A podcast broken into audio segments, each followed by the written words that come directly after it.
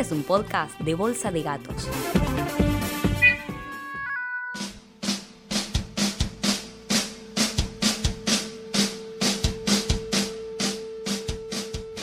Bienvenidos a Teatro en Criollo, el podcast que te cuenta las obras de teatro más famosas rapidito y en criollo. Seguí este y otros podcasts de Bolsa de Gatos en nuestro Instagram, arroba bolsa de gatos RLO.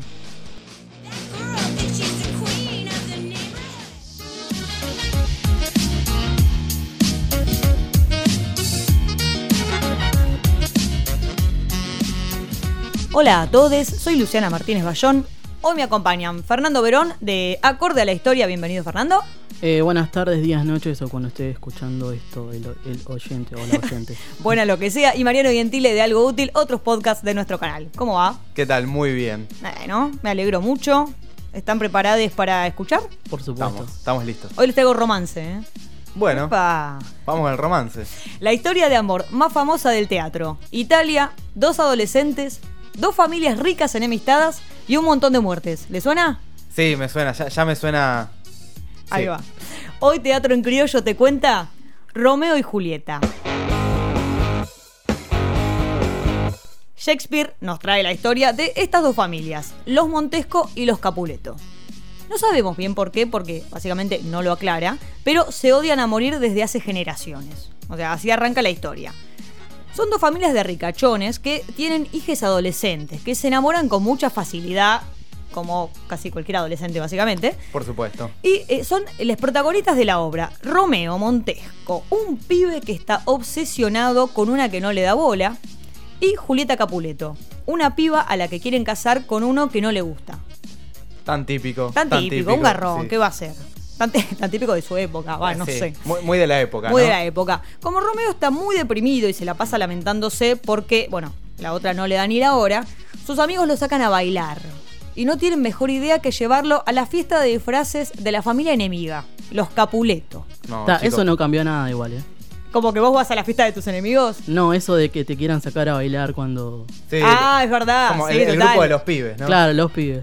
Claro, bueno, as- Todos, así todos es. tinchos sin remera. Sí, Los tinchos que te dicen, dale, salí, dale. Bueno, Romeo se va con los tinchos a esta fiesta y ahí conoce a Julieta.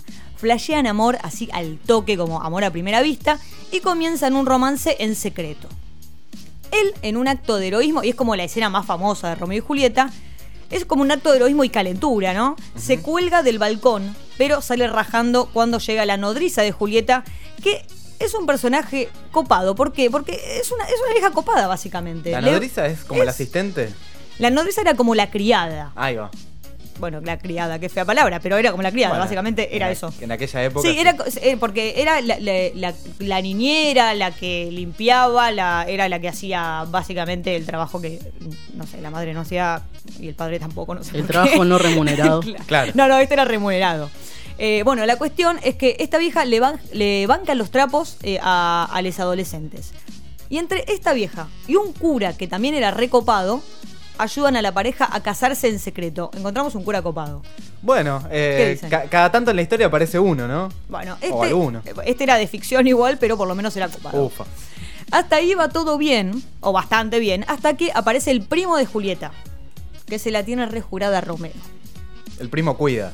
El primo cuida, el, el primo que era como, eh, loco, pero a esa familia la rodeamos y se la picantea. Igual no lo decía así porque eran re ricachones. Era, como, era como un bardeo más cheto, pero bueno, no sé. Hablaban más chiquitito, tipo, esos familiares, digamos. Que Claro, como, como, como un bardeo de Macri, no sé Claro. cómo sería, como. todo así como con una papa en la boca. eh, no, no, no, no me sale. No, no, tenés que, tenés que tener muchos ceros en la cuenta para que te salga. Maldita sea. Claro. Bueno, ya va, ya va a subir mi cuenta. La cuestión es que Romeo él, estaba con sus amigos en la plaza y aparece este primo de Julieta y se agarran a cuchillazos con el mejor amigo de Romeo y lo mata. Al toque. Al toque. Cortísima. El sí, el primo de, de Julieta, pum, lo mata al amigo de Romeo. Me imaginé, me imaginé a alguien diciendo, pero dejalos, así se hacen hombres. sí, sí, sí. Bien de ricos, ¿no? Qué lindo. Bueno, todo mal. Así que Romeo se recalienta y ya que está, mata al primo de Julieta. Porque dijo, eh, pero mató a mi amigo. Y sí. Así- Eh, Es lo que corresponde, ¿no? ¿O no? ¿No? ¿No, no son los códigos? Hermoso, hermoso los códigos. Son como Sí. los rugbyers, ¿no? Estos. Bueno, era como de ricachones, está bien. Y es muy de ricachones. Claro, es como el, el rugby porque es ricachones y Es el brutos código, al el mismo ¿Vos, código. tiempo. vos decís que Romeo era un win derecho? Sí, seguramente, seguramente. Bueno, la cuestión es que se arma lindo quilombo, ¿no? En la ciudad. Y el príncipe, eh, que era como el intendente, eh, lo destierra Romeo. O sea, le dice, tomate el palo. O sea, Sí. acabaste de matar a una persona de una familia muy importante de Jujuy. No, mentira. Una familia muy importante de acá. De, eh, de Italia. Así que, eh, tomate el palo. Sí. Romeo, que es muy sentimental, se va llorando. ¿Vos pensás que llora por el amigo muerto?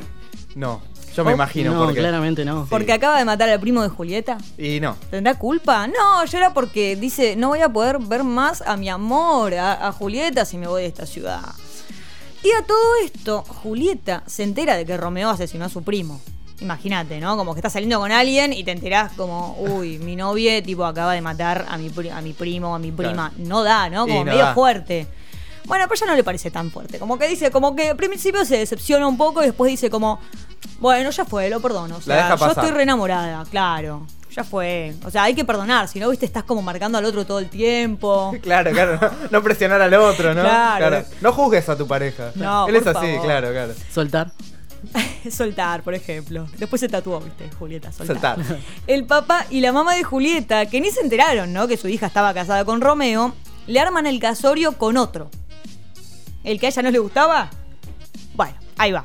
Y como obviamente a ella no le cabe ni medio, habla con este cura copado y arman un plan medio macabro. O sea, vos decís como, che, yo no me quiero casar con, con Pirulito porque la verdad que no me cabe.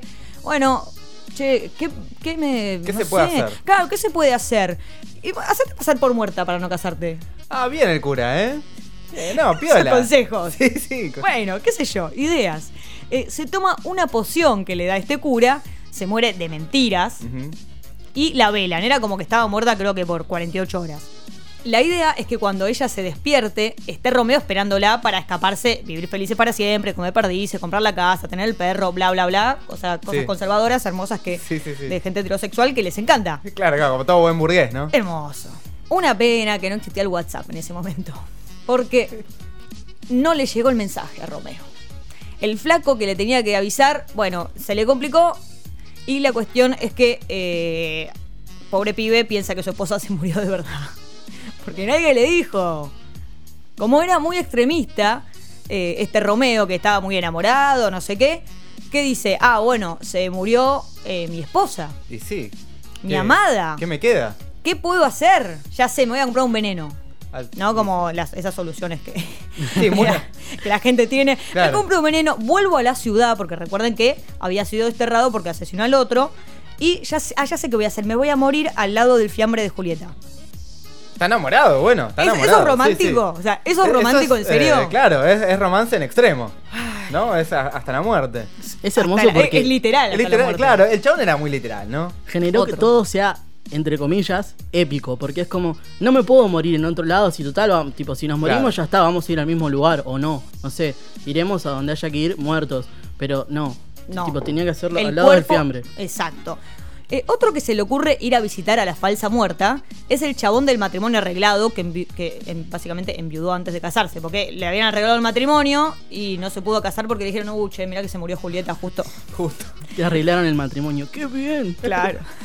Pero está muerta, uy, qué mal. Pero puedes ir al velorio, qué bien. Bueno, la cuestión es que entonces Romeo y, y este otro se encuentran en el velorio. Y justo se habían ido todos. Estamos- acá tentados a full, Sí. ¿no?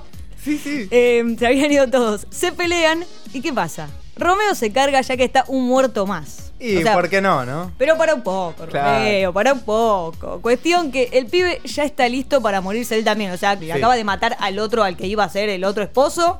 Y dice, bueno, ya que lo maté a este, la veo que acá Julieta está muerta. ¿Qué hago? No sé, bueno, me muero, ya fue. Me tomo el veneno y pum. Cae ahí knockout al lado de Julieta. El chabón se toma el veneno, se muere y Julieta dice, uy, ¿qué pasó? Me acabo de despertar. Ah, pobrecita, ¿no? Qué feo. Qué ¿no? feo, porque se despierta y lo tiene a Romeo muerto al lado.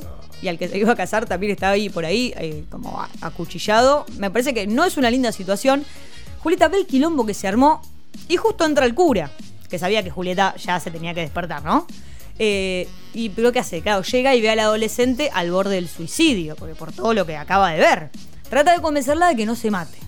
¿Qué le puede decir? Vas a conocer un montón de chabones. Sos re joven. Además, eh, zafaste del, del matrimonio arreglado.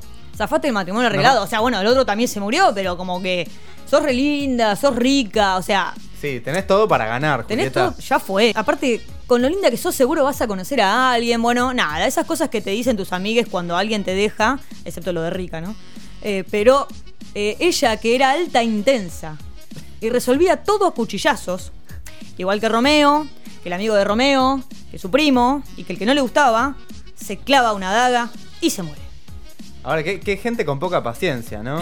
Sí, En bueno. general. Bueno, pero eh, lo que hay que reconocerle es que hay gente con mucha decisión, ¿eh? Sí, sí, con convicción. Sí. Para adelante, para adelante. Digamos todo. No hay grises, todo. no hay grises. No, escuchame una cosa. En fin, de repente aparecen los Montesco y los Capuletos, a las familias, y no entienden una goma del quilombo que se armó. Porque, ¿qué pasa? Está, ¿Por qué está este también muerto? Eh, ella no estaba muerta por otra cosa y ahora está como ensangrentada. ¿Y quién era el que sabía todo? El cura. El cura. Y el cura eh, rápidamente desembucha todo, pero le echa la culpa a las familias. Como, mira, Albardo en realidad fue por el odio que ustedes se tienen mutuamente. Bueno, Si hacete no- cargo. Hacete cargo un poco porque Un hiciste poco. medio un quilombo igual, Claro. pero. Así que todo el mundo se pone muy reflexivo y deciden reconciliarse para evitar más muertes adolescentes.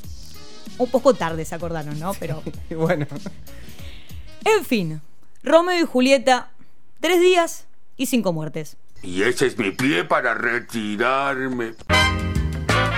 Producción, Macarena Gómez García, Gastón Marí. Edición, Gonzalo Gómez García, Mariano Yantile, Fernando Verón.